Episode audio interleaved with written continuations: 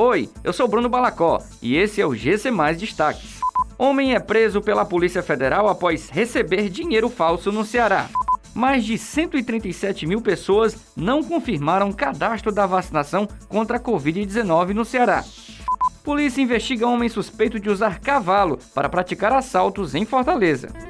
A Polícia Federal prendeu nesta sexta-feira um homem que recebeu dinheiro falso pelos Correios na região de Juazeiro do Norte, interior do Ceará. Em um envelope, o homem teve acesso à quantidade de mil reais em cédulas e de 50 reais e de 100 reais falsas. A ação da PF aconteceu no município de Missão Velha e o preso foi indiciado pela prática do delito no artigo 289, parágrafo 1 do Código Penal, que prevê penas de reclusão de 3 a 12 anos.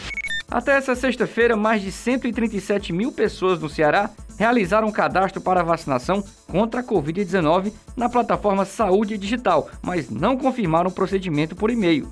Isso significa que todos esses cidadãos ainda não estão com inscrição completa. Aqueles que ainda não realizaram essa confirmação devem verificar a caixa de entrada do e-mail e procurar a mensagem da Secretaria da Saúde do Ceará. A Polícia Civil do Ceará investiga um roubo ocorrido em uma parada de ônibus no bairro Papicu. Na ação criminosa, o homem estaria armado e montado a cavalo, com apoio de outros suspeitos. Informações apontam que o homem investigado usaria um animal para empreender fuga após os crimes. Diligências acontecem no bairro e nos arredores para tentar identificar e prender os suspeitos. Essas e outras notícias você encontra em gcmais.com.br. Até mais!